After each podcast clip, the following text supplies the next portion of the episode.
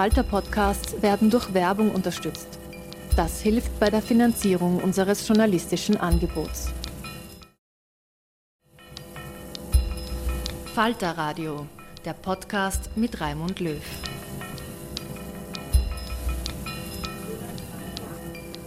Wohin geht Italien? Das fragen wir in dieser Sendung.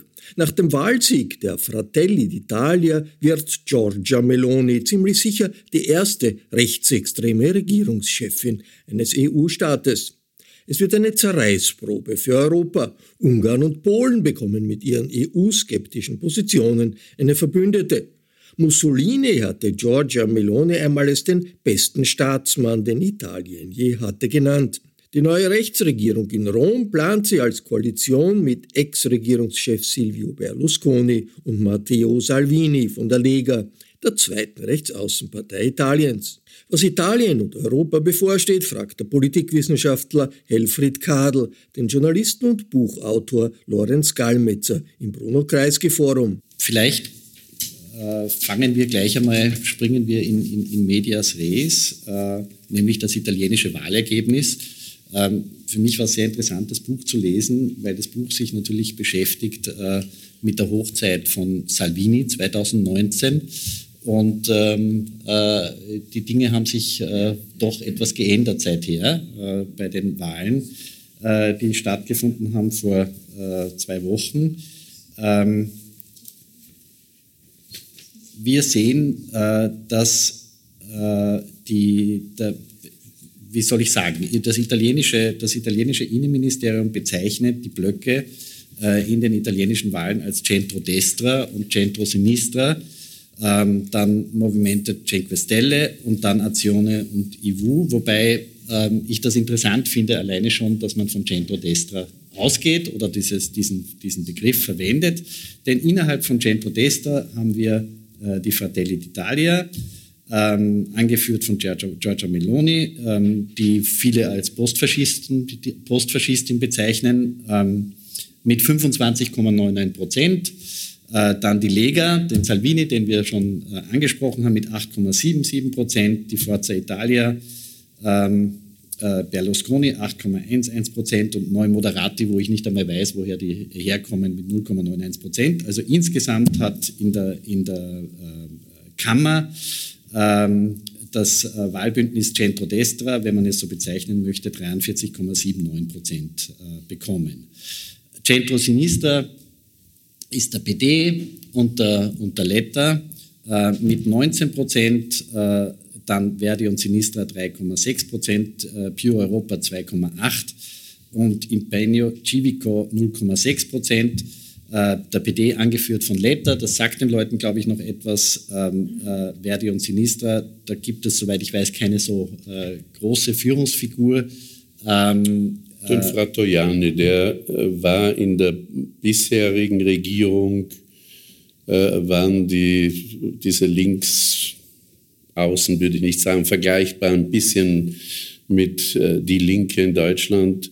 die waren im Leo äh, eine Konglomerat von drei Formationen äh, sozusagen immer mit der Linken mhm. äh, koalierend, auch bei diesen Wahlen jetzt mit einem Bündnis, dass sich gegenseitig die Listen ergänzen und sind halt 3,7 Prozent oder sowas, genau.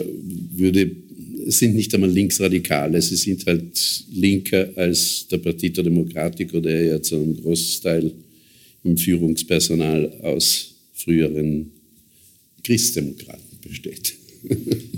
Dann haben wir noch Pure Europa, das ist ähm, die ehemalige Partei sozusagen von der Emma Bonino, glaube ich. So, das waren früher die Radikalen. Die Radikalen ja. und äh, jetzt äh, dem Panella. Parteienbündnis ALDE, in, also die Liberalen auch jetzt äh, im Europaparlament.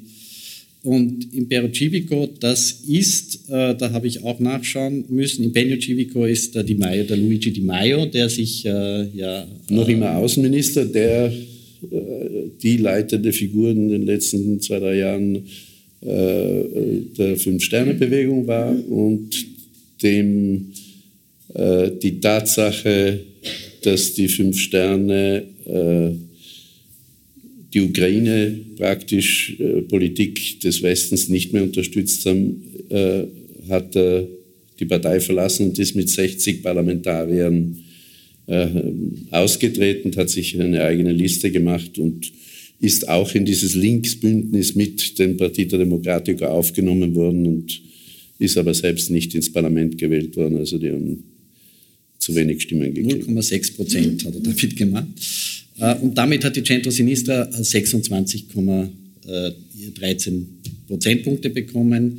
Und dann haben wir noch äh, die Cinque Stelle, ähm, die äh, angetreten sind ähm, unter Conte, Giuseppe Conte, ähm, mit 15,43 Prozent und Azione und IWU. Azione ist Kalender ähm, wenn ich das richtig Und der Renzi. Und Renzi ist IWU, also das sind die beiden, äh, die da irgendwie äh, miteinander haben. Und die haben noch 7,79 Prozent, also 8 Prozent bekommen. Ähm, die als ihr Vorbild und auch im Europaparlament die äh, Fraktion äh, Renew Europe, äh, also als Vorbild den Macron, Macron haben. Ähm, das ist natürlich, sind jetzt sehr viele Parteien und so weiter, äh, sehr viele Abkürzungen ähm, und das Einzige, was ich gelernt habe, ich bin kein Italien-Experte, ich war vor 27 Jahren, habe ich ein Jahr in Bologna verbracht. Das Einzige, was sich nie ändert, ist, äh, dass der Berlusconi äh, immer noch sein Unwesen treibt und er halt immer, immer faker wird. Der war damals schon fake, aber jetzt ist er noch, noch faker geworden.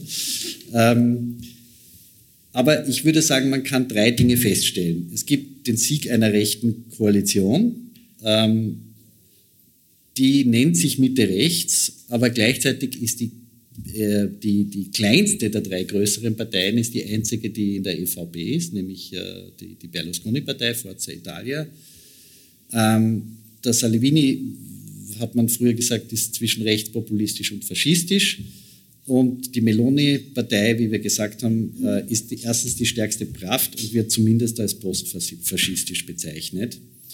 Und das Dritte ist, dass im Süden Cinque Stelle in Führung gegangen ist, weiterhin in Führung ist, würde ich sagen, ähm, und der PD eigentlich nur noch äh, in, in der Emilia Romana und, ähm, und in Umbrien ähm, noch in der Führung liegt. Ähm, also wenn man sich die Karte anschaut, dann heißt das, die Meloni-Partei ist eigentlich die stärkste Partei geworden, überall dort, wo die Rechten gewonnen haben ähm, und im Süden Cinque Stelle und in der Mitte relativ kleine ähm, äh, Gebiete, wo der PD in Führung liegt. So, ich würde daher zur Anfangsfrage kommen. Ich würde gern später noch zur Regierungsbildung äh, vielleicht äh, fragen, zur Frage, gibt's, wie, wie wird es zu Verfassungsänderungen kommen, wie ist der Zustand der Linken und die Außenpolitik und Europapolitik etwas besprechen. Aber jetzt würde ich gerne die einfache Anfangsfrage stellen, nämlich ähm, steht der Faschismus in Italien vor der Tür und äh, wie sind wir hierher gekommen? Und äh, nachdem die nicht so einfach ist, würde ich sagen, wir teilen die auf und fragen erst, wie sind wir hierher gekommen und dann kurz reden wir darüber, ob das der Faschismus ist oder nicht. Ich möchte ein paar Sachen ergänzen zu den Ergebnissen, ja. äh, weil das auch etwas aussagt über die politische Kultur, vor allem der letzten 30 Jahre. Man sagt immer, äh, in 76 Jahren, äh, seit es die Republik gibt, äh, äh, seit 48, hat es 76 Regierungen gegeben. Also das wird jetzt die 77. Regierung. Das ist einfach in Italien so. Durchschnittslebensdauer 1,4 äh, Jahre. Ne? Das stimmt nicht ganz. 50 Jahre lang hat es zwar dauernd Regierungswechsel gegeben und Koalitionswechsel und alles, was man will, aber die stärkste dominierende Partei war immer die Demokratia Christiana, 50 Jahre lang. Das heißt, es waren bessere Neuverteilung der Pfründe, der Einfluss in neue kleine Koalitionen, Postenvergaben, äh, wegen irgendeiner Reform oder sonst was. Aber im Wesentlichen blieb das politische Setting dasselbe. Nach der Implosion 1992 äh, durch Tangentopoli Manipulite, also der große äh, Parteifinanzierungs- Skandal, äh, wo die Demokratie Christiana zerbröselt ist und die Sozialisten ebenso und die Republikaner, die kleine Partei auch und äh, letztlich auch der Partito Comunista, der sich schon seit dem Fall der Berliner Mauer äh, eine neue Identität gesucht hat, dann auch eine völlig neue Wende genommen hat. Seitdem sind die Regierungswechsel mehr oder weniger nicht immer so äh, lang, weil immerhin hat es den Berlusconi gegeben, der auch fünf Jahre regiert hat, äh, äh, obwohl er viermal Ministerpräsident war, aber es waren kurze und lange Phasen.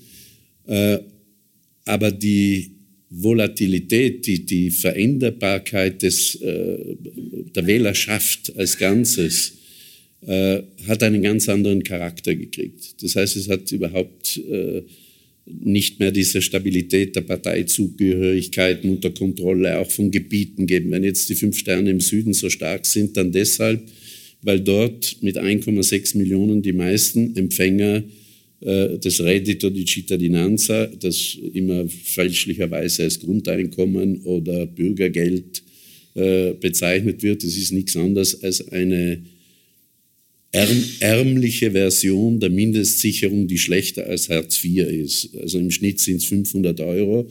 Äh, aber es war so, dass wenn man das dritte zumutbare Jobangebot nicht angenommen hat, dann ist es gestrichen worden.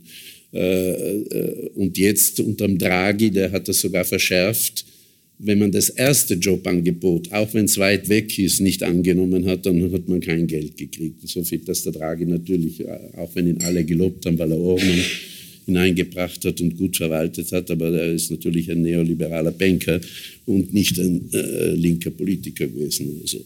Äh, das heißt, diese, ich möchte es insofern sagen, wenn man denkt, die Fratelli d'Italia, in meinem Buch, für das ich zwei Jahre gearbeitet habe, dreimal nach Italien, große Reisen, viele Interviews mit 100 Leuten mindestens geredet habe, die sich mit Politik beschäftigen.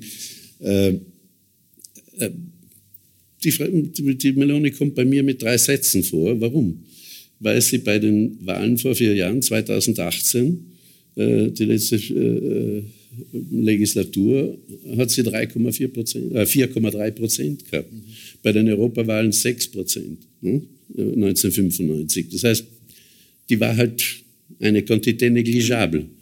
Äh, wie schafft man es in vier Jahren von 4,3 Prozent auf 26 Prozent und stärkste Partei innerhalb des Rechtsblocks und in ganz Italien zu werden? Das ist die Frage die äh, Fünf-Sterne-Bewegung, die aus kleinen Bürgerbewegungen äh, eigentlich um bessere Gemeindeverwaltung, Umwelt, Straßenverkehr und mehr direkte Demokratie entstanden ist, hat nach zehn Jahren, äh, angeführt vom Komiker Pepe Grillo, 2018, äh, also vor vier Jahren, 33 Prozent der Stimmen gehabt.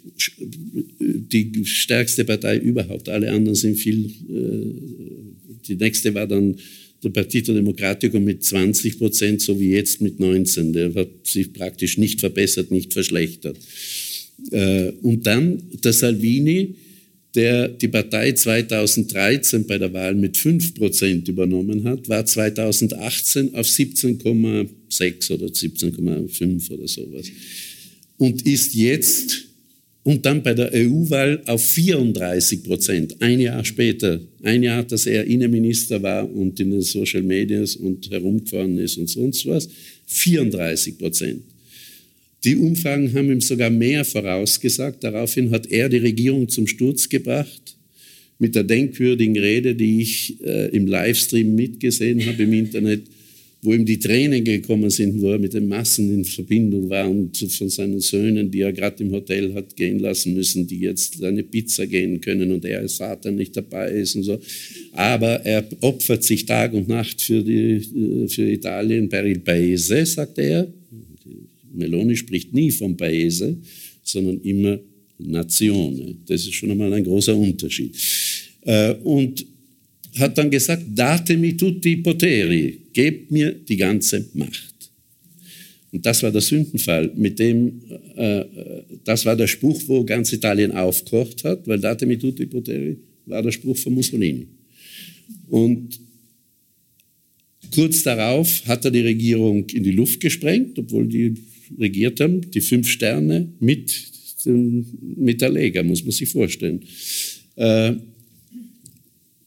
nur der Mattarella als Staatspräsident hat gesagt, na gut, äh, meine Aufgabe als Hüter der Verfassung und äh, der politischen Einheit des Landes, jetzt schaue ich mal, ob es im Parlament eine andere Mehrheit gibt als die. Und die fünf Sterne haben sich das auch überlegt und gedacht, puh, wenn wir jetzt, äh, werden wir nicht mehr die 33 Prozent haben, also haben wir uns ein Verbackel mit den Linken und haben mit dem Partito Democratico eine Regierung gemacht. Äh, und der Salvini ist blöd dagestanden. Seitdem ist der Salvini im schiefe Ebene Fall gewesen. Und deswegen fragt man sich von 34 Prozent auf 8,8 in vier Jahren. Das heißt, so sind die Dinge. Der Berlusconi hat vor vier Jahren auch noch 14 Prozent gehabt und ist jetzt auf 8,1. Das heißt, die sind alle zur Melone gelaufen. Äh, deswegen sage ich, die Wählerschaft, und damit kommen wir äh, dann zu der Frage Faschismus oder nicht, die Wählerschaft von der Meloni kann man sicher nicht als faschistisch bezeichnen. Äh, die ganze. Die Geschichte allerdings der Meloni und ihrer Partei, die werden wir dann kurz analysieren. Und dann möchte ich zum, zur Zusammensetzung mit, mit den vielen Zahlen, weil das verwirrend ist. Etwas, was sehr wichtig ist, was die fünf Sterne durchgesetzt haben, ist die Verkleinerung des Parlaments gewesen. Das heißt, früher hatte das Parlament 950 635 äh, in der Kammer und 350 äh, im Senat oder so ähnlich. Äh, insgesamt mit den Senatoria Vita über 950 Mitglieder und ist jetzt reduziert worden auf 600. Es sind 400 Sitze in der Kammer und 200 im Senat. Das heißt, 350 Ex-Parlamentarier müssen sich wieder einen Job suchen, wenn sie nicht wiedergewählt worden sind. Das macht ziemlich viel aus. Ähm, da sind die Mehrheitsverhältnisse, obwohl jetzt dieser Rechtsblock äh, Fratelli d'Italia, Lega di Salvini, Forza Italia Berlusconi, das ist der Rechtsblock. Die Moderati, das sind ein paar Zentristen, der Lupi und so, die haben äh, immer so diese Mit-Trittbrettfahrerrolle gehabt. Äh, die kommen auf 44 Prozent nicht ganz. Wenn man die ganzen anderen Parteien zusammenzählt, äh, Fünf Sterne, äh, die Macron-Anhänger, Renzi und Kalender, die aber alle beim PD waren, die waren, äh, der Renzi war Chef des Partito Democratico, Regierungschef und ist über das Verfassungsreferendum gefallen, hat 40 Prozent der, äh, der Stimmen bei den EU-Wahlen gehabt. Also das war äh, und ist aber, weil er auch von der Demokratie Christiana in seiner Jugend äh, und als Bürgermeister dann von Florenz herkommt, ist dann ausgetreten und hat seine eigene äh, Italia Viva Partei gemacht. Der Kalender wiederum, der war früher Manager und äh, Think Tank Ding beim Ferrari, beim Montezemolo äh, äh, und war sozusagen der fortschrittliche Unternehmer und hat dann auch Ministerposten in, äh, vom Partito Democratico gekriegt der ist auch ausgetreten und die haben sich jetzt zusammengetan. Insofern kann man die nicht wirklich als Linke bezeichnen, sondern die sieht halt Macron äh, Mitte links. Äh, die haben versucht, Clinton, Blair, Schröder, äh, Renzi eine Art modernisierten Kapitalismus zu machen. Aber wenn man die dazu zählt in demokratischen Lagern, die sind sozusagen satisfaktionsfähig auch für eine äh, Mitte-Links-Koalition äh, plus die legendäre Emma Bonino mit Europa, die kommen auf 49,8 Prozent der Stimmen, 6 Prozent mehr als der Rechtsblock.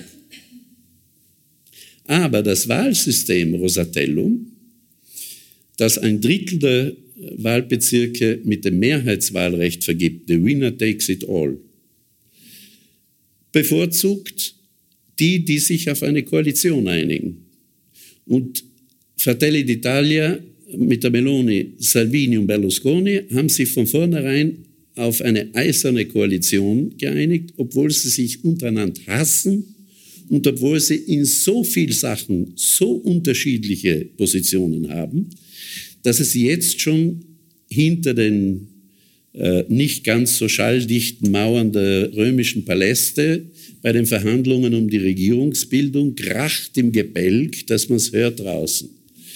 Das heißt, in Wirklichkeit ist dieser Rechtsblock nicht homogen. Und das ist die Frage, wie die jetzt regieren werden. Aber sie haben die Macht gekriegt, weil die Linke so zersplittert ist äh, und sich eigentlich seit Jahren, das ist fast eine, eine, eine historische Krankheit, kann man sagen, sich nie einigen haben können und deswegen äh, jede dahergelaufene politische, äh, populistische Bewegung äh, sie in die Hosentasche steckt. Noch ein Sach zu den Mehrheiten in diesem neuen Parlament. Der Rechtsblock hat im Senat, wo es 200 Sitze gibt, eine Mehrheit von 112. Das klingt ganz gut. Zwölf Parlamentarier mehr ist eindeutig. In der Kammer bei 400 Sitzen 235, also 35. Komfortabel. Aber, wie die italienische Geschichte lehrt, ein Grund der vielen Regierungswechsel auch ist, dass in der Regierungszeit 2013 bis 2018 bei diesen 950 Parlamentariern es knapp 300 Fraktionswechsel gegeben hat. Das waren drei, vier im Monat oder mehr. Und zwar entweder das ganze Gruppen, so wie der Renzi jetzt ausgetreten ist mit seinen Leuten und der Kalender mit seinen und der äh, Fünf Sterne, die Mayo Außenminister hat sich 60 Parlamentarier mitgenommen oder einzeln. In der jetzigen Legislatur von 2018 bis jetzt waren es vorgestern die Resultate herausgekommen 413. Ich kann mich erinnern, im österreichischen Parlament ist irgendwann einmal sind irgendwelche von Stronach zur FPÖ oder sowas zwei Abgeordnete. Dann hat es, glaube ich, einen Monat lang Diskussionen gegeben über die Demokratie und den Parlamentarismus und was weiß ich was alles.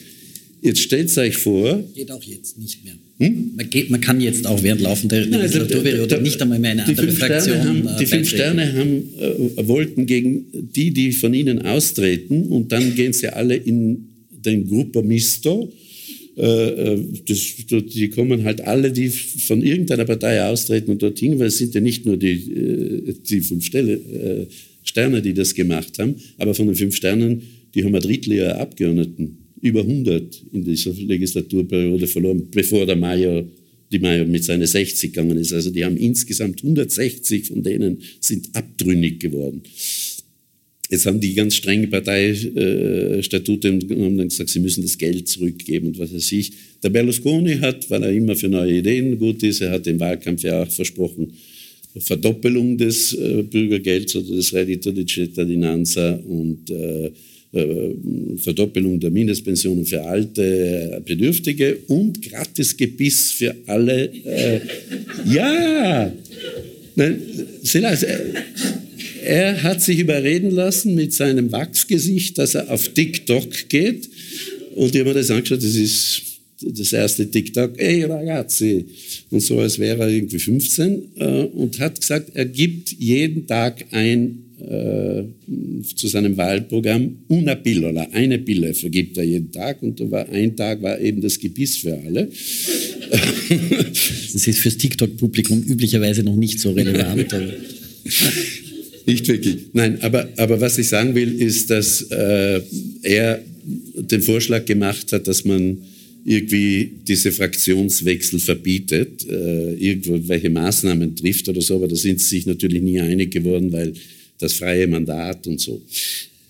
Das heißt aber, im Senat, weil meistens die Macht spielt sich im Senat ab, im Senat zwölf Abgeordnete Mehrheit bei einer so zerstrittenen äh, Koalition und Allianz von drei Rechtsparteien, wo der Salvini äh, ein Alpha-Tier der Sonderklasse, aber ein Wirtshauspopulist ist.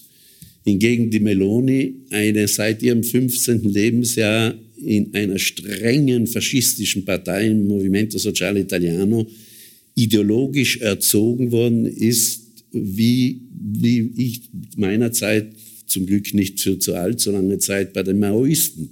Das heißt, die ist eine Ideologin äh, äh, bis in die letzte Zelle und in die letzte DNA-Knochen hinein und spielt jetzt äh, Jekyll und Mr. Hyde.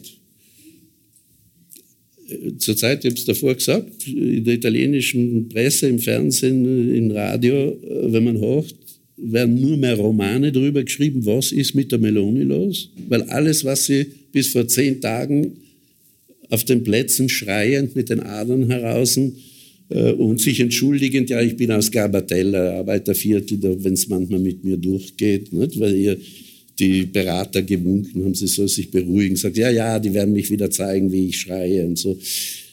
Alles das gilt nicht mehr. Plötzlich ist sie die staatstragendste, staatsmännischste, die nur will akzeptiert werden von allen und so. Zu dem kommen wir dann noch. Warum aber haben so viele Leute äh, für die Meloni gewählt, gestimmt, obwohl ihre ähm, Abwendung, Überwindung oder äh, Distanzierung vom Faschismus praktisch nie stattgefunden hat. Sie hat zum ersten Mal, dass ich es in meinem Leben gehört habe und es öffentlich wahrgenommen war, war in ihrem zweiten Video, das sie für die internationale Presse und für die Diplomaten und sonst was dreisprachig, fließend Spanisch und Englisch äh, und Französisch, äh, das kann sie wirklich sehr gut, äh, überhaupt Spanisch, weil dort, das ist ihre zweite Heimat, die ganzen Franco-Anhänger von Fox und so, mit denen ist sie ganz eng vernetzt, ähm, wo sie zum ersten Mal in einem anderthalb Satz, würde ich sagen, gesagt hat, also und natürlich äh, verurteilen wir Sie und Ihre Partei äh, die, den Angriff auf die Demokratie äh, durch den Mussolini-Faschismus und die schrecklichen Rassengesetze. Punkt. Das war, hat gedauert, weiß nicht, 13 Sekunden. Aber das hat sie nie gesagt und sie hat es in keinem italienischen Medium gesagt. Das heißt, das normale Volk hat das nie gehört, wenn sie nicht Corriere della Sera oder Repubblica oder die Stampa lesen. Ne? Das heißt, sie hat diese Distanzierung nie gemacht. Und das wiederum ähm, finde ich erschreckend, weil damit hat auch in Italien äh, doch im Unterschied zum Salvini ein qualitativer Sprung stattgefunden. Zum ersten Mal seit 1945 hat das Tabu äh, nie wieder vergessen und somit eine klare Abgrenzung vom Faschismus keine Bedeutung mehr. Der Ezio Maurer großer intellektueller, langjähriger Chefredakteur von La Repubblica, hat geschrieben, aha, jetzt ist offiziell äh, alles, was mit dem Faschismus zu tun hat, amnestiert. Und jetzt kommen wir aber auf die Geschichte, weil das hat mit einer anderen Amnestie zu tun, die nämlich gleich nach dem Krieg von der damals noch provisorischen Comitato Liberazione Nazionale äh, äh, Regierung, die vorbereitet hat, äh, die äh, verfassungsgebende Versammlung und dann das richtige Parlament.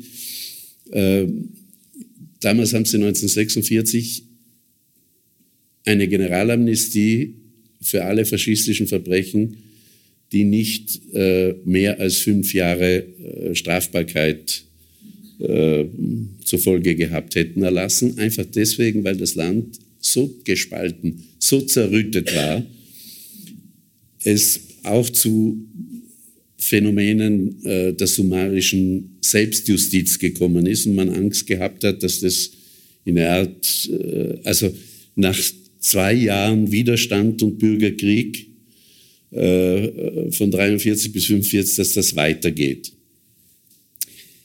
Der damalige Justizminister dieser äh, Comitato Liberazione Nazionale, das war wie in Frankreich, da waren von den Kommunisten alle antifaschistischen Parteien, also mit Ausnahme des Partito Fascista und der Nachfolgepartei, die gleich 46 gegründet worden ist, nämlich die von der Meloni Movimento Sociale Italiano.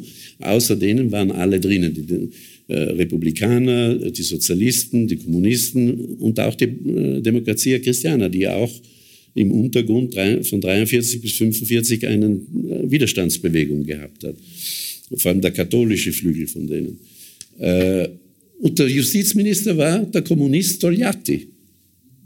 Das heißt, man kann nicht sagen, das ist, man hat die Kommunisten überfahren, sondern es war ein Notstand. Aber es hat danach auch nie mehr, Nürn, äh, äh, was in Deutschland die Nürnberger Prozesse gegeben, äh, waren.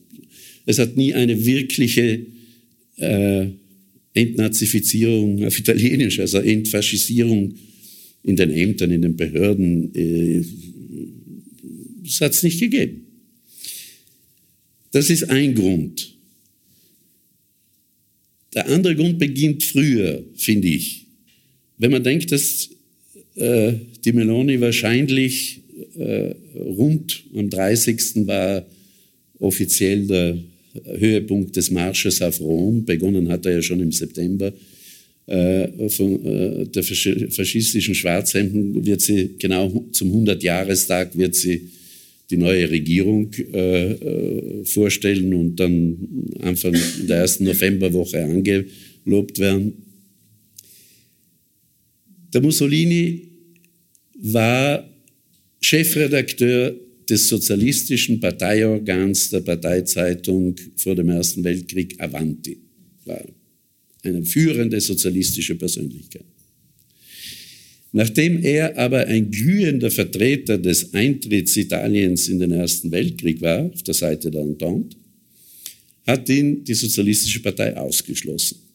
Daraufhin hat er sich seine eigene Zeitung, Il Popolo d'Italia, gegründet, unterstützt von zahlreichen industriellen Unternehmern, anderen äh, äh, katholischen Kreisen, ausländischen Diplomaten sogar, äh, wo man nicht genau, es ist lange Recherche, welche Länder da Interesse gehabt haben, um den zu unterstützen, weil sie gesehen haben, dass er irgendwie ein Potenzial hat.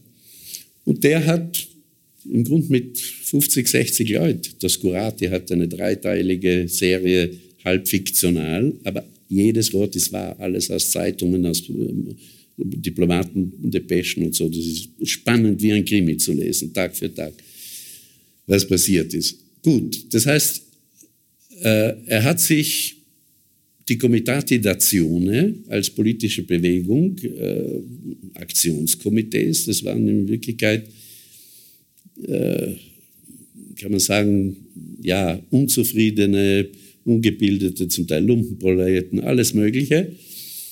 Die sind gewachsen und gewachsen. Nach dem Krieg hat es das berühmte rote Biennium gegeben, mit Biennio Rosso. Biennio Rosso hat damit begonnen, dass im Norden in den Fabriken und auch äh, hat es ja Landwirtschaft äh, in, in großem Stil mit Großgrundbesitzern gegeben. Landbesetzungen, Fabriksbesetzungen, Gemeindehäuserbesetzungen und so weiter gegeben von den Gewerkschaften. Erstens um mehr Rechte und sonst zu fordern, aber auch äh, inspiriert von der Oktoberrevolution und dem Ding in der Hoffnung, wenn nicht gleich eine Revolution, aber dann doch in, äh, die Monarchie abschaffen, in eine republikanische Gesellschaft. Also äh, linkssozialistische Basiskämpfe gegeben. Dagegen haben sich die Unternehmer, Fabriksbesitzer und Großgrundbesitzer durch eigene Milizen und Schlägerbanden gewährt. Security, ne? sagt man heute dazu. Die hat der Mussolini mit seinen Schwarzhemden unterstützt und hat mit denen fusioniert. Und daraus ist seine Basis entstanden. Das heißt, ideologisch war es der Nationalismus. Materiell ist er mitfinanziert worden und äh, human waren es praktisch Schlägerbanden. Das war seine Basis. Und hat aber sich aufgespielt, wir bewahren das Land vor einer bolschewistisch-sowjetisch, nach sowjetischem Modell äh, Revolution und ist als solches mit dem Marsch auf Rom, indem er die Leute geschickt hat, er ist ja mit dem Zug gekommen, äh, hat praktisch Druck auf die anderen Parteien. Es hat ja immerhin eine konstitutionelle Monarchie gegeben, äh allerdings mit einem ganz selektiven, es haben ungefähr viereinhalb Prozent äh, der Menschen wählen können nach Einkommen und nach äh, anderen Kriterien. Aber es waren alle möglichen Parteirichtungen vorhanden, die Monarchisten und die äh, eher katholischen und so weiter. Und um auf die Druck auszuüben und auf den König hat er diesen Marsch organisiert. Wie die aber in Rom angekommen sind, waren die Würfel schon gefallen. Es war schon klar, dass der König ihn ruft und ihn zum Premierminister ernennt. Und so war es dann auch.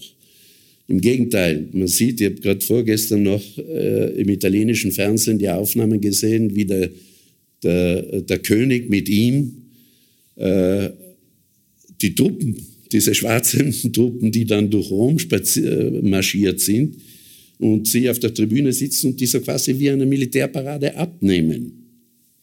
Das heißt, der Mussolini ist de facto durch einen Putsch, wenn man will, aber nicht wirklich. Er ist zum Premierminister ernannt worden. Und die faschistische Verwandlung ist schrittweise erfolgt, nicht über Nacht. In Wirklichkeit hat er am Anfang ganz normal regiert, in einer Mehrparteiendemokratie, wenn man so will. Dort hat er seine Macht ausgebaut, hat seine Leute überall hingesetzt, hat alle Posten besetzt, hat sozusagen äh, äh sich als Regierungschef einmal geordnet. Und dann hat ein Zwischenfall die Wende gebracht, nämlich 1924.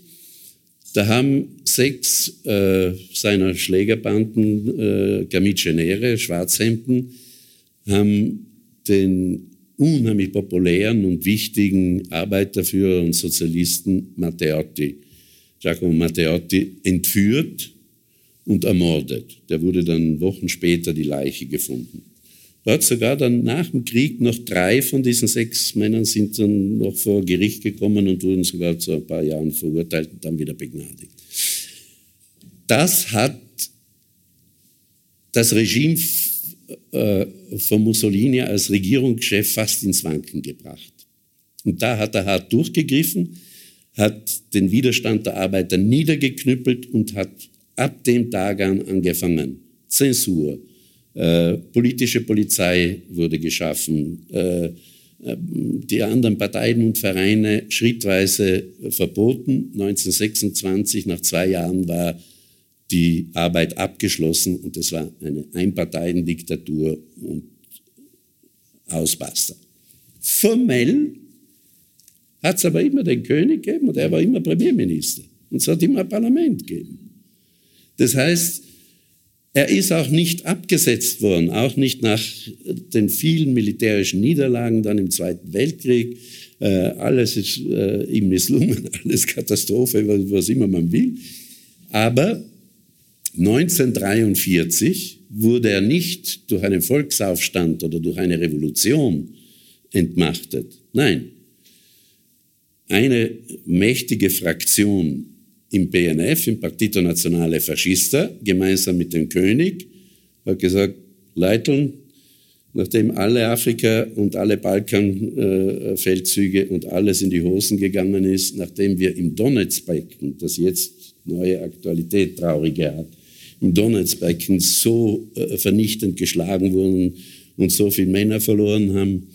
suchen wir doch einen Separatfrieden mit den Alliierten, aber da muss der Mussolini weg.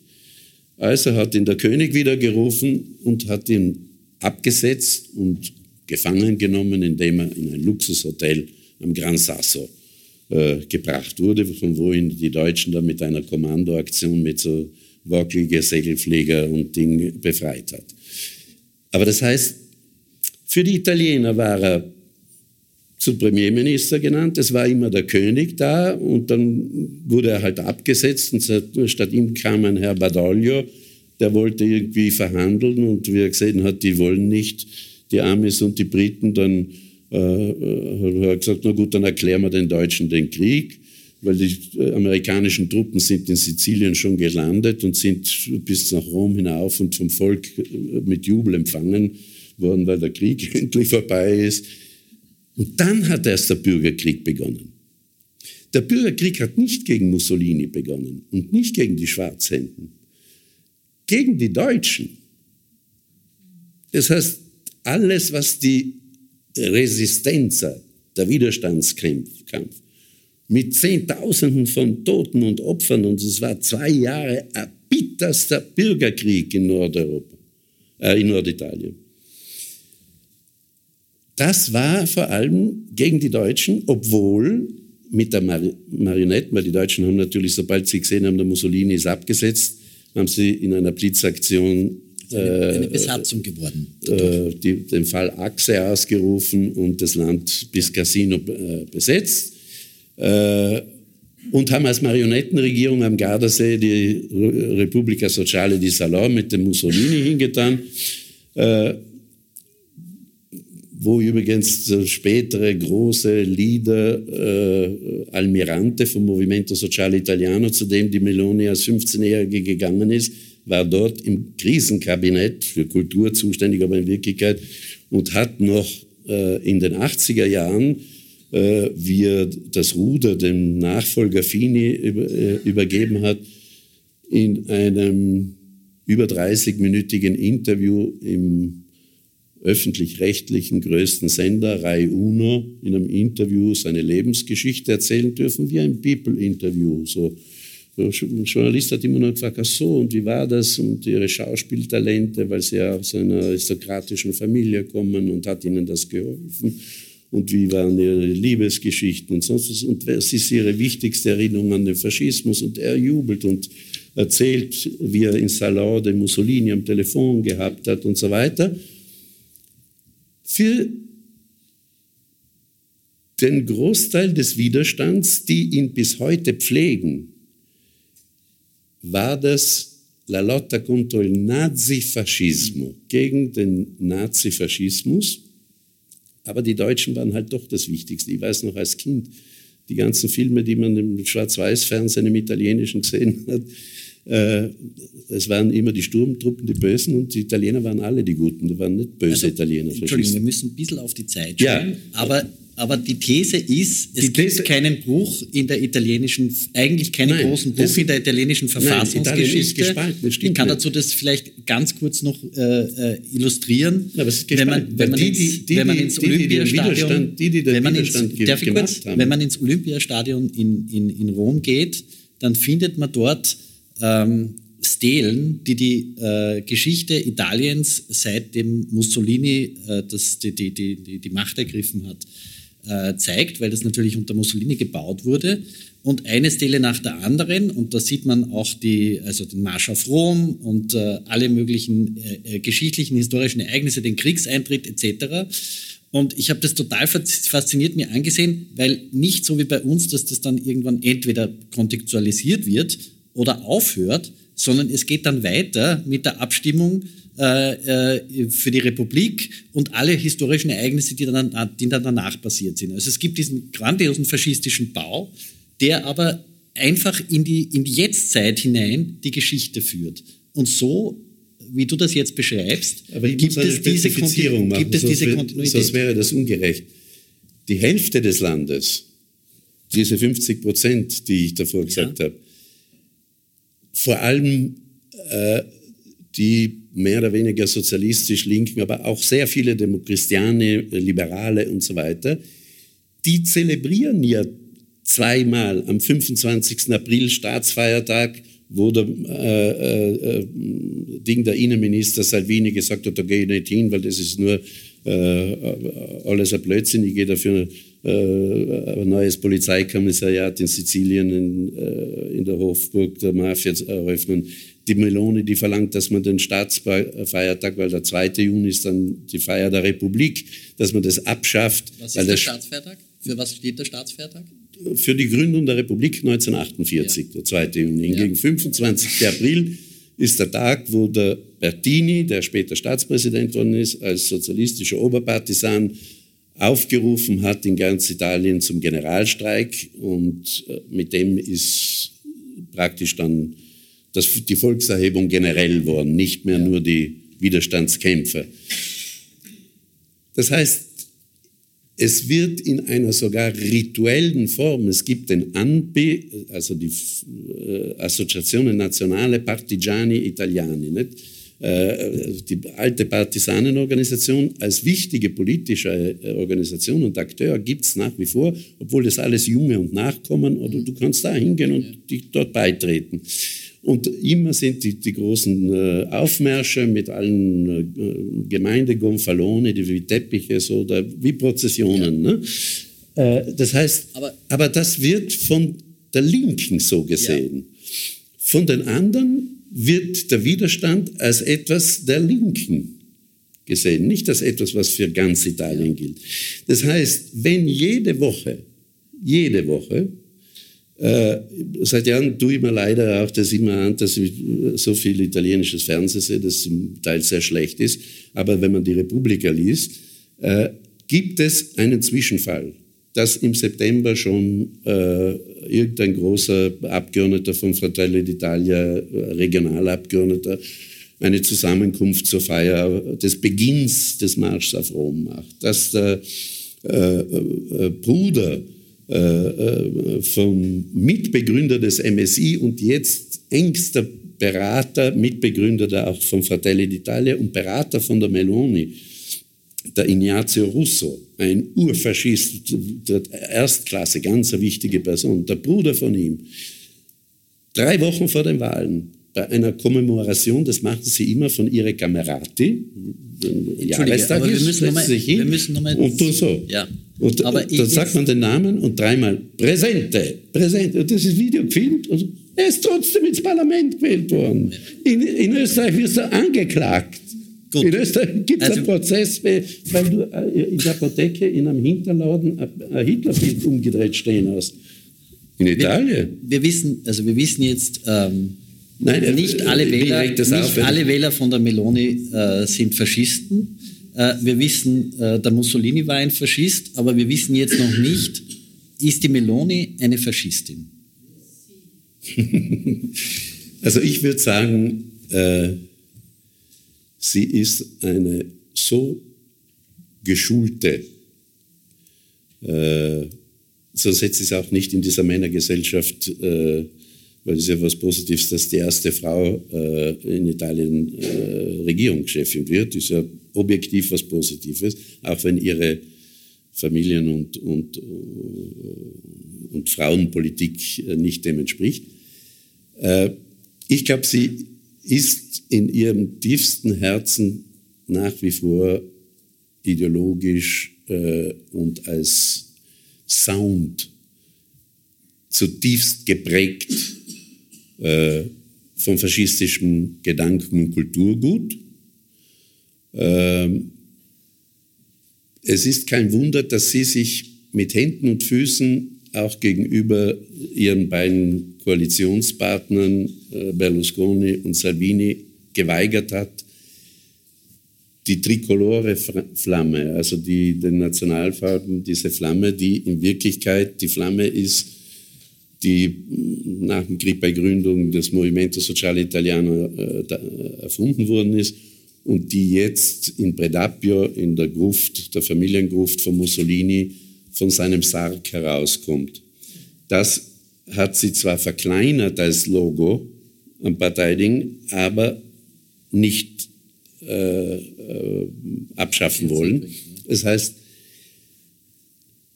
Der Movimento Sociale Italiano hat immer eine so 10 Prozent gehabt und hat äh, als Fortsetzungspartei faschistische hat immer gesagt, äh, non renegare, also nicht verleugnen, aber auch nicht wieder einführen, den Faschismus.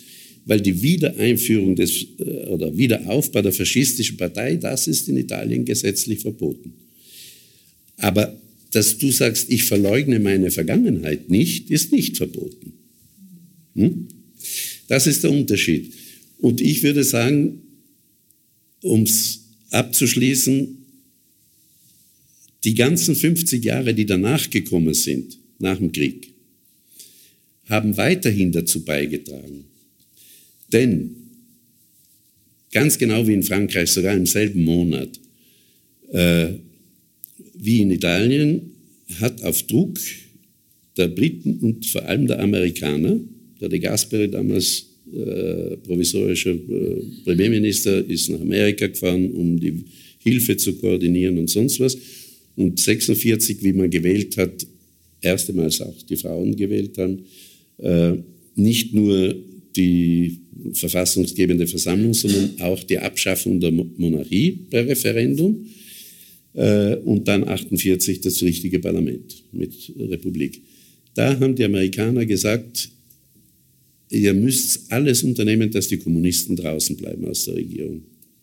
Das heißt, das, was vorher die nationale Einheitsregierung war, ist auf massivsten Druck der Amerikaner, das ist hingegangen bis zu logistischen Vorbereitungen, wie viele Schiffe, Weizen sie schon schicken und Ding, bis dann der Marshallplan gekommen ist. Und das ist dann so weit gegangen, in die 50er, 60er Jahre hinein. Sofort wurde aufgebaut die Stay-Behind-Organisation Gladio, die erst in den 90er Jahren vom Andrea... Nee, aber Moment. Das heißt, Italien ist eine amerikanische Kolonie geblieben, 50 Jahre lang, und antikommunistisch als äh, die Schiffs- und Militärbasis mit 100 Militärbasen äh, von Südtirol bis nach Sizilien, äh, mit Atomsprengköpfen, mit sonst was, als die zentrale Plattform im Kalten Krieg und gegenüber dem Nahen Osten. Da war keine Demokratie möglich und keine Linke möglich. Und wie der Aldo Moro mit dem Berlinguer versucht hat, diese Spaltung, diese amputierte Demokratie zu überwinden, ist der Aldo Moro entführt und von der Brigate Rosse ermordet worden im Mai 1978. Also nicht, dass es die Amerikaner waren, aber äh, äh, wenn auch die Brigate Rosse ihn entführt haben, dass dann 55 Tage lang keine Friedensverhandlung möglich war und keine Befreiung möglich war. Da weiß man. Es ist eine blockierte Demokratie gewesen, ganz eindeutig.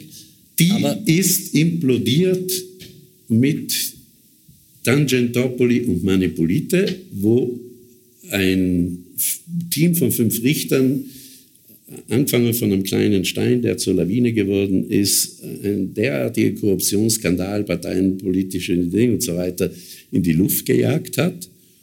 Und dann ist über Nacht ein Unternehmer, ein Medienunternehmer gekommen und hat gesagt, oh lala, mein ganzes Imperium, ich bin der reichste Mann Italiens, wenn er nicht ganz der reichste war.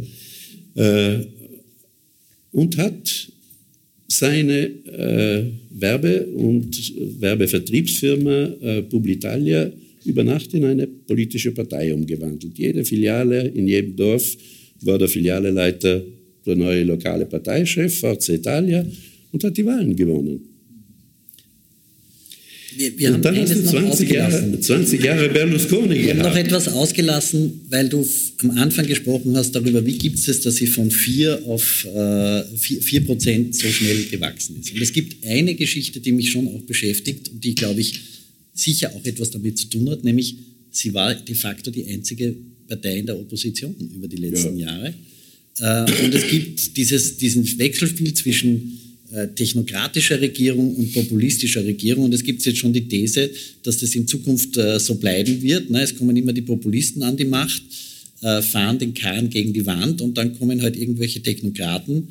Ähm, Im Moment zeichnet sich ein bisschen ab, dass womöglich eine Mischform jetzt passieren wird, weil sie offenbar so viele Technokraten versucht, in die Regierung zu holen. Also es könnte die erste Regierung sein, die, die sozusagen, wo die Technokraten die Parteienregierung retten und nicht die Parteien, die Technokratenregierung retten. Ist die Frage, ja. ähm, aber, aber das muss ja auch etwas damit zu tun haben. Und das erinnert mich auch so ein bisschen an diese blockierte Demokratie, ne? dass, man, dass, dass, dass da nicht wirklich eine, eine systemische Debatte stattfinden kann, darüber geht man in eine andere Richtung, sondern es gibt, gibt halt immer nur diesen Populismus mit den Scheinlösungen und dann, und dann wird es halt wieder repariert einigermaßen. Ja, äh, das ist aber das, was ich eingangs gesagt habe äh, oder sagen wollte, ich weiß nicht, ob es wie im Vorgespräch oder ob ich gesagt habe.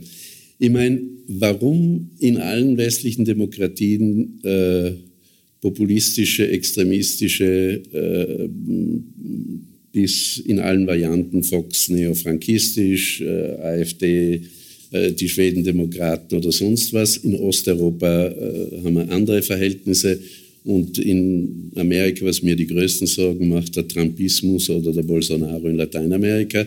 Das heißt, in jedem Land nimmt es andere Formen an, aber dass es diese äh, Bewegungen nicht nur in Italien jetzt gibt, äh, ist evident. Ich habe mich jetzt bemüht zu erklären, die Besonderheit des italienischen Systems, warum äh, der Antifaschismus dort nicht äh, eine Rolle spielt und im Grunde auch die Labilität des Systems, weil man darf nicht vergessen, wie ich gesagt habe, wenn in kürzester Zeit der Berlusconi äh, aus dem Nichts sozusagen zum Held der Nation geworden ist, dann die Fünf Sterne mit dem Komiker und einer Basis-Antisystempartei, dann der Renzi äh, als junger Bürgermeister innerhalb äh, des Partito Democratico bei den Vorwahlen äh, gewonnen hat und bis auf 40 Prozent der Zustimmung, den haben alle geliebt.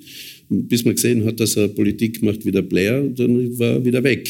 Äh, und, und äh, als nächstes dann der Salvini für ein Jahr und jetzt halt die Meloni. Das heißt, da sprechen wir dann von einer generellen Geschichte und da würde ich als Denkimpuls Folgendes sagen, dass nach dem Kalten Krieg und spätestens seit äh, der Implosion des Warschauer Pakts und der entfesselten Globalisierung in die so rasant und turbokapitalistisch gegangen ist und so viele Phänomene mit sich gebracht hat, die man jetzt alle nicht im Detail, aber man, wenn man alle sechs Monate bei der äh, Liste der äh, Reichsten und der Vermögenden und der Ding schaut, was die 1%, die 5%, die 10% äh, äh, besitzen und verdienen und dazu verdienen, ob in der Pandemie, ob durch den Krieg, ob durch die Gasgeschichten, die verdienen immer. Und 20 Prozent äh, der Menschen sind selbst in der größten Wirtschaftsmacht äh, Europas, nämlich in Deutschland, praktisch mit einem Fuß am Rand der Armut. Dann fragst du, irgendwas geht da nicht mehr. Dass das dann eine demokratische Krise auslöst? Warum? Weil in meinem Vokabular die Herrschenden, die herrschenden Klassen, die Eliten nicht mehr imstande sind, den sozialen Zusammenhalt so zu machen wie in der Nachkriegszeit, wo es Sozialpartnerschaft, sozialen Ausgleich, Reformen, äh, mit dem Kopf der anderen denken, wissen, dass äh, auch eine gewisse Würde der Arbeit zählt, dass eine soziale Integration notwendig ist und so weiter. Das gilt alles nicht mehr. Es ist alles parzelliert, es ist jeder äh, für sich und jeder mit dem Nanocomputer noch schneller. Äh, und was macht das Volk? Das Volk, die breite Wählerschaft. Ich meine, es ist ja kein Wunder, dass äh, die niedrigste Wahlbeteiligung, das ist auch dazu zu sagen, 64 Prozent sind wählen gegangen. Vor vier Jahren waren es noch 10 Prozent mehr. Das heißt, die größte Partei, äh, ich meine, in Wirklichkeit äh, äh, regieren die jetzt mit, so wie in Frankreich, mit 12, 13 Millionen von 50 Wahlberechtigten. Also das, glaube ich, ist auch, wenn man, wir haben gesagt, wir führen keine Faschismus-Definitionsdebatte, aber das finde ich interessant, ähm, dass auch statistisch offenbar nachgewiesen ist, dass die dass in Italien vor allen Dingen die Mittelklasse sich also auch ökonomisch bedroht ist. Äh, in, in, in den unteren Schichten kann man sagen, also lest, sagt die äh, äh, Bank, Bank of Italy, dass 12 Prozent Einkommenszuwachs gegeben hat seit 2016, genauso wie bei den Allerreichsten, aber dass die Mittelklasse sich ähm, alleingelassen fühlt. Und das ist ja auch eine der bekannten Faschismustheorien, dass es vor allen Dingen dieser bedrohte untere, äh, untere Mittelstand ist, der, also auch diese gefühlte Bedrohung. Äh, da ist zumindest ist das die These von, von Federico Fubini, der der Herausgeber von Corriere della Sera ist. Ähm, gleichzeitig äh, würde ich gerne äh, kommen auf, auf das Thema. Ähm, Nur ein Wort zu ja, den, zu ja. den äh, äh, Verdienstzuwächsen der unteren Schichten, äh, die sind natürlich sehr relativ. Wenn man sich anschaut, äh, eben zum Beispiel Reddito und Cittadinanza, die den jetzt Millionen gekriegt haben, das hat es früher nicht gegeben. aber die Tatsache, dass trotzdem jedes Jahr, vor allem aus dem Süden, aber nicht nur, Zehntausende junge Leute ins, Ausland, ins europäische Ausland gehen, um zu arbeiten. Entweder weil sie keine Arbeit finden oder weil die Bedingungen dort so schwierig sind. Allein das Wettbewerbssystem zum Beispiel, wenn man will, irgendwie äh, spezialisiertere äh, Berufe im öffentlichen Dienst oder im Sanitätswesen oder Universitätswesen, also es ist so verbürokratisiert und so kompliziert und so korrupt, ich meine, es gibt jede Woche einen Korruptionsbericht, wo du dir am Kopf greifst und sagst, das gibt's ja nicht.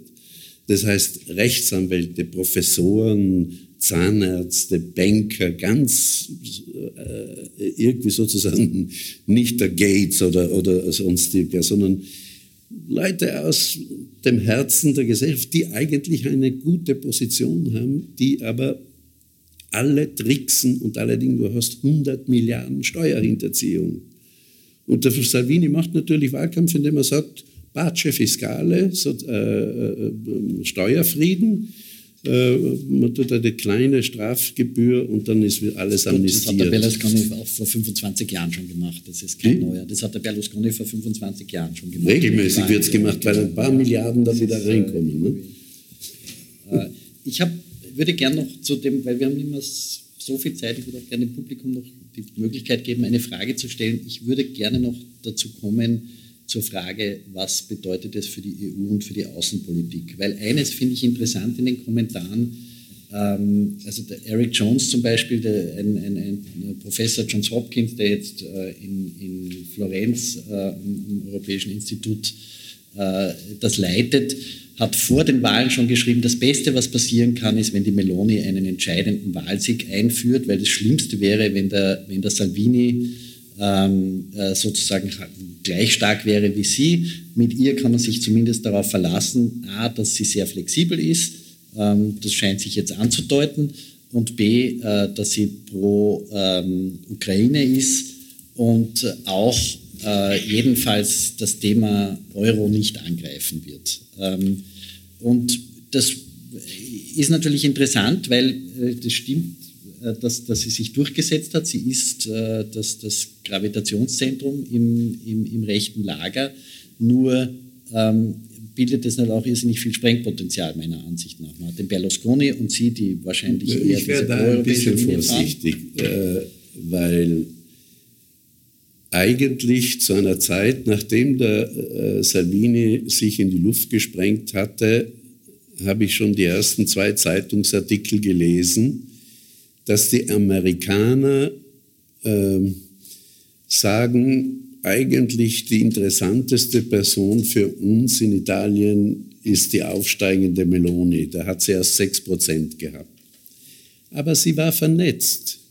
Sie ist vernetzt mit dem Orban, sie ist vernetzt mit den Polen, sie ist Präsidentin der Europaparlamentsfraktion, die nicht die vom Salvini und der FPÖ und der äh, Le Pen und so weiter ist. Obwohl der Salvini die wohl zusammentun, hat sie sich geweigert. Sie ist mit den Polen und mit äh, Visegrad-Staaten, Bulgarien, Rumänien und sonst was äh, und jetzt, das ist ein bisschen wie mit den Polen, weil die Polen so viele Ukrainer aufnehmen und so viel helfen jetzt im Ukraine-Krieg, plötzlich redet kein Mensch mehr davon, was das für ein reaktionäres, äh, undemokratisches System ist. Von der Meloni hörst du jetzt als erstes immer, sie ist pro-atlantisch, und ist in Ukraine-Fragen auf unserer Seite. Das ist das, was am meisten interessiert. Was es für das Land bedeutet und was es innerhalb der EU bedeutet, wenn zwischen Schweden, Demokraten, Polen, äh, äh, die Visegrad-Staaten insgesamt und dem Gründungsstaat Italien, drittwichtigster Pfeiler im ganzen EU-Gebäude nach dem Brexit. Was es da bedeutet, und deswegen sage ich, Ihr Programm haben wir jetzt nicht mehr Zeit, aber Ihre 25 Punkte, wenn man sich die anschaut, das strahlt nur so von Nationalding bei allem, ob das äh, die Klimapolitik, die Unternehmenspolitik, ob das die äh, Steuerpolitik ist oder so. An erster Stelle ist das nationale Interesse. Deswegen spricht sie auch immer von Nation. Und zwei Tage vor den Wahlen, äh, nach den Wahlen war sie ihren ersten Auftritt oder drei Tage äh, bei der Coldiretti, also Landwirtschaftsmesse oder Konvention.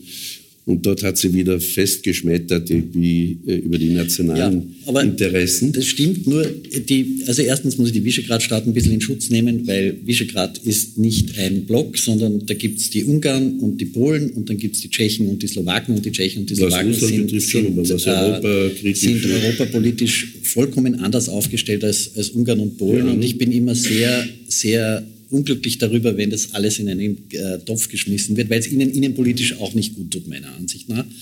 Das ist das Erste. Und das Zweite ist, ich meine, es gibt schon so etwas wie einen europäischen, einen, einen europapolitischen Läuterungseffekt. Das macht einen Unterschied aus, ob man äh, am, am, Tisch äh, sitzt und äh, versucht, die Dinge gemeinsam zu lösen und zum Beispiel auch merkt, dass es wahnsinnig unlustig ist, wenn die Deutschen nationale Alleingänge machen. Das merken die Italiener jetzt gerade in der Gasfrage äh, mit, dem, mit, mit, der, mit, mit, mit diesem doppelten Wumms, ne? wo, wo, was große Effekte auf den italienischen Gasmarkt haben könnte. Da beginnen plötzlich sehr viele ähm, Leute, die vorher in der Opposition saßen, anders zu agieren. Also das glaube ich, das, das kann man, sollte man nicht unterschätzen. Und meine Frage ist auch, ob nicht der Draghi sehr stark jetzt auch im Hintergrund gewirkt hat, um, um diese Anschlussfähigkeit auch zu ermöglichen, weil dieses, dieses Schweigen der Meloni eine Woche nach der Wahl, dann irgendwie kamen auch schon ganz andere Töne die, die, die Überlegung, man, möge, man möchte möglichst viele Technokraten in die Regierung mit reinnehmen, das würde ja schon in die Richtung deuten, dass man versucht, da irgendwie so eine, äh, so, so eine Anschlussfähigkeit zumindest zu. Naja, erstens ist es natürlich Wahlkampf und dann Regierungszeit immer was anderes. Das gilt auch für die Melone. Zweitens ist die Melone, wie ich gesagt habe, eine geschulte Politikerin und auch Pragmatikerin und nicht so ein äh, verrückter äh, Radikalinski und Wirtshauspopulist wie der Salvini. Ähm, ich glaube, dass die Meloni nicht dorthin gekommen wäre, wo sie hingekommen ist, wenn sie kurzfristig denken würde. Sie denkt langfristig. Und das ist die Gefahr. Die wird jetzt am Anfang alles tun, um international akzeptiert zu werden, wird sich von ihrer besten Seite zeigen, wird alle Kröten, die man ihr vor die Dinge wirft, schlucken und wird sagen, macht nichts. Hauptsache ist, ich stabilisiere meine Macht. Hauptsache ist, ich dominiere meine beiden Koalitionspartner so, dass ich die, weil momentan spielt sich das Match ab zwischen Salvini und Meloni. Der Salvini will wieder Innenminister werden, was sie nicht will. Äh, äh, ausgemacht war, dass man die Ministerposten sozusagen äh, dem Wahlergebnis entsprechend aufteilt. Aber jetzt will natürlich der Berlusconi sowieso, weil der kriegt schon seine paar Pfründe äh, und vor allem, dass sein Imperium und das äh, seines Sohnes und seiner Kinder nicht angerührt wird. Aber da, beim Salvini ist es sein Überleben in der Partei, weil ein, wieder, ein Aufruhr innerhalb der Lega stattfindet aufgrund dieses schlechten Abschneidens und viele seinen Kopf fordern. Deswegen muss er jetzt zeigen. Eine Auferstehung von Bossi, wie wir. Äh, der spielt, den haben sie hinaus, im Rollstuhl hinausgehoben, aber dahinter stehen natürlich die äh, äh, alten Lega Nord-Leute und äh, Unternehmer und Gouverneure, die sehr zufrieden waren mit dem Draghi, weil der hat die 209 Milliarden, die Italien gekriegt hat vom äh, äh, Recovery Fund von der Pandemie, hat der auf die Beine gestellt. Aber zum Beispiel, du musst dir vorstellen, die haben seit einem halben Jahr vor Draghi schon und dann seit anderthalb Jahr Draghi haben die eine ganz komplexe Steuerreform bis hin zum Kataster und sonst was in allen Details wirklich mit, mit Draghi federführend ausgearbeitet, in der Abgeordnetenkammer schon gut geheißen, mit großer Mehrheit. Und die Fratelli d'Italia und der Salvini haben es im Senat in die Luft gesprengt, kurz vor den Wahlen damit sie können die Steuerreform machen mit Flat Tax und alles, was dazugehört. Jetzt sagt der Draghi, erstaunlicherweise schon zweimal jetzt, er hat die Weichen so gestellt, dass Italien äh, diese äh, sechsmonatigen Etappen, die Italien machen muss, um in Tranchen diese 209 Milliarden zu kriegen, die ersten drei hat er jetzt schon garantiert. Jetzt sind sie schon, äh, das ist vorgestern genehmigt worden, die dritte Tranche, weil du musst innerhalb von sechs Monaten den Plan liefern, was du genau in diesen vier wichtigen Punkten, äh, Ökologie, Gesundheit, äh, Digitalisierung und andere Reformen, musst du einen machbaren Plan mit einer Umsetzung vorlegen. Das hat er gemacht. Jetzt haben sie schon die dritte Tranche, kriegen sie jetzt, sind 67 Milliarden von 209. Er sagt, er hat eine Kabine die Regier und Kommissionen in jedem Ministerium, in jeder Behörde und in der Regierung selber gebildet, mit, die mit ihm das gemacht haben, jetzt anderthalb Jahre lang. Und die sollen bleiben. Und wenn die Melone gescheit ist, wird sie die behalten und die machen ihr das. Weil das Jahresbudget jetzt und selbst der Gipfel, der EU-Gipfel in zwei Tagen, fährt sie gar nicht hin, weil sie sagt, ich hab, bin ja noch nicht einmal angelobt, habe von Tuten und Blasen keine Ahnung. Das heißt, eigentlich macht bis zum Jahresende das noch alles der Draghi. Sie wird diese Zeit nutzen, um politisch die Sachen zu klären und ihre Leute richtig hinzusetzen und sich einzuschulen, unter Anführungszeichen. Äh, und dann wird man sehen. Ich glaube aber, und mit dem möchte ich abschließen, auf die Frage Faschismus oder nicht. Es wird sicher kein Mussolini-Faschismus mit Diktatur, Zensur und sowas kommen. Aber die Aushöhlung der Demokratie, sie war großer Bewunderer von Putin bis vor kurzem. Und zwar, weil er der Retter der Christianität, des Christentums, der Familie, der alten Ordnung ist. Und dann ist sie von ihm abgeschunken, wie er sie gesehen hat, was das jetzt ergibt. Sie ist in Jubel ausgebrochen bei zwei Ungarn-Besuchen und auch öffentlich über den Orban, mit dem sie ganz eng verstrickt ist. Kein Zufall, dass sie auch deshalb eingeladen wird zu diesem amerikanischen Think Tank von den rechten Republikanern, CCAP, weiß man, wie das heißt, wo der Orban geredet hat und wo sie auch geredet hat. Das heißt, die Ideologie des Mussolini-Spruchs, Dio, Patria, Familia. Gott, Vaterland, Familie. Das hat sie im Wahlkampf gepredigt. Und so schaut ihr Programm aus. Es ist kein Zufall, dass die Broschüre ihres Programms mit 25 ausführlichen Punkten als Punkt 1 Familie hat. Und dort ausführlichst. Und alle haben Angst, dass sie das 194er Gesetz, das Abtreibungsgesetz will in Frage stellen, weil sie so eng mit den ganzen Pro-Life, äh, Viva la Vita und anderen Organisationen verbandelt ist, die alle fest für sie Propaganda auch gemacht haben. Dann sagt sie nein. Sie greift das Gesetz nicht an, aber sie will das Recht äh, äh etablieren, für Frauen nicht abzutreiben. Was heißt, dass es jetzt schon Regionen gibt, wo die Obiettori di Coscienza, die äh, aus Gewissensgründen verweigernden Ärzte, 94 Prozent Trentino Alto Adige, Trentino, Südtirol. 94 Prozent der Ärzte, die sich weigern, Abtreibungen zu machen. Obwohl sie sie dann hinten herum privat machen, wie der berühmte Gallmetzer, Namenskollege von mir im Iran, der immer mit den Embryos herumgegangen ist und so, bis man ihm nachgewiesen hat, dass er in seiner Privatklinik sehr wohl Abtreibungen für die Freunde gemacht hat gegen viel Geld. Aber das sind ihre Sachen. Im Sozialen. Kennt man auch aus dem Westen Österreichs. Wie? Kennt man auch aus dem Westen Österreichs. Ja, ja. Aber ich sage nur, äh, von der Familie über äh, die Rolle der Corpi Intermediari, der, äh, also der Dialog mit den sozialen Kräften, mit der Zivilgesellschaft, mit den Gewerkschaften oder sowas, das kriegt alles eine andere Bedeutung.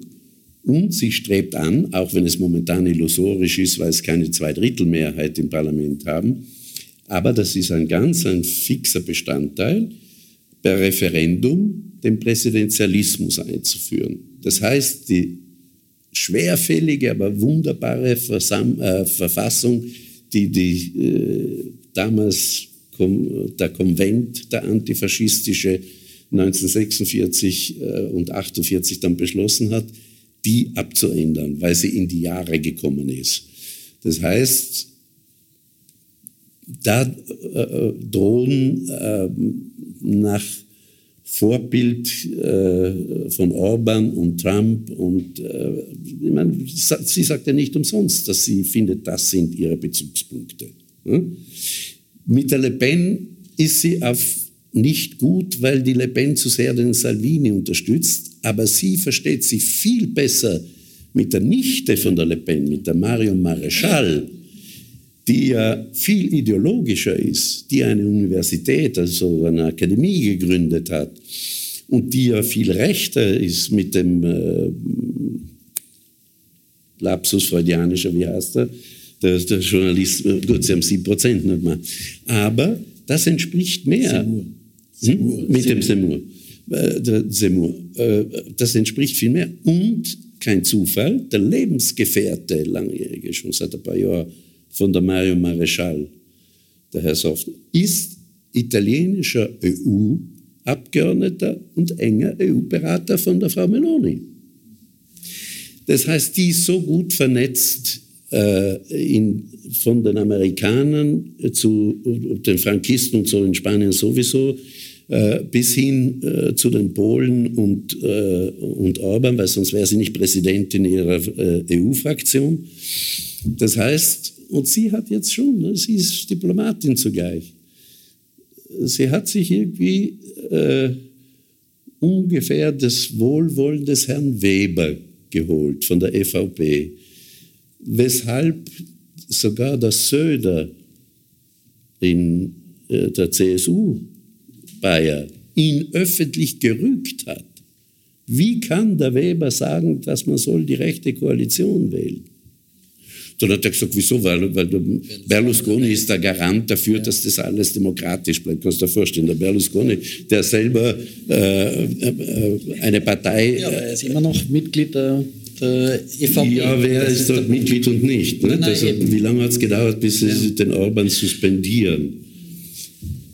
Ähm, also ich würde vorschlagen... Ich, ich würde vorschlagen, dass man sagt, die Gefahr, dass in, dass in Italien eine schleichende Aushöhlung der Demokratie stattfindet und dass das in Europa zum, zur Stärkung äh, der Bremse gegen weitere Integration und Vereinigung führt, ist groß.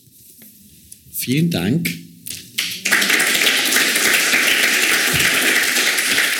Das war ein Gespräch des Politikwissenschaftlers Helfried Kadel mit dem Journalisten und Buchautor Lorenz Gallmetzer im Bruno Kreisky Forum vom 6.10.2022. Ich bedanke mich sehr herzlich bei den Veranstaltern für die Zusammenarbeit. Gallmetzers aktuelles Buch trägt den Titel Von Mussolini zu Salvini. Sie können es im Falter Buchversand bestellen. Ich verabschiede mich von allen, die uns auf UKW zuhören. Analysen zur politischen Entwicklung in Europa finden Sie jede Woche im Falter. Ein Abonnement des Falter können Sie im Internet bestellen unter der Adresse abo.falter.at. Ursula Winterauer hat die Signation gestaltet, Philipp Dietrich betreut die Audiotechnik im Falter. Ich verabschiede mich. Bis zur nächsten Sendung.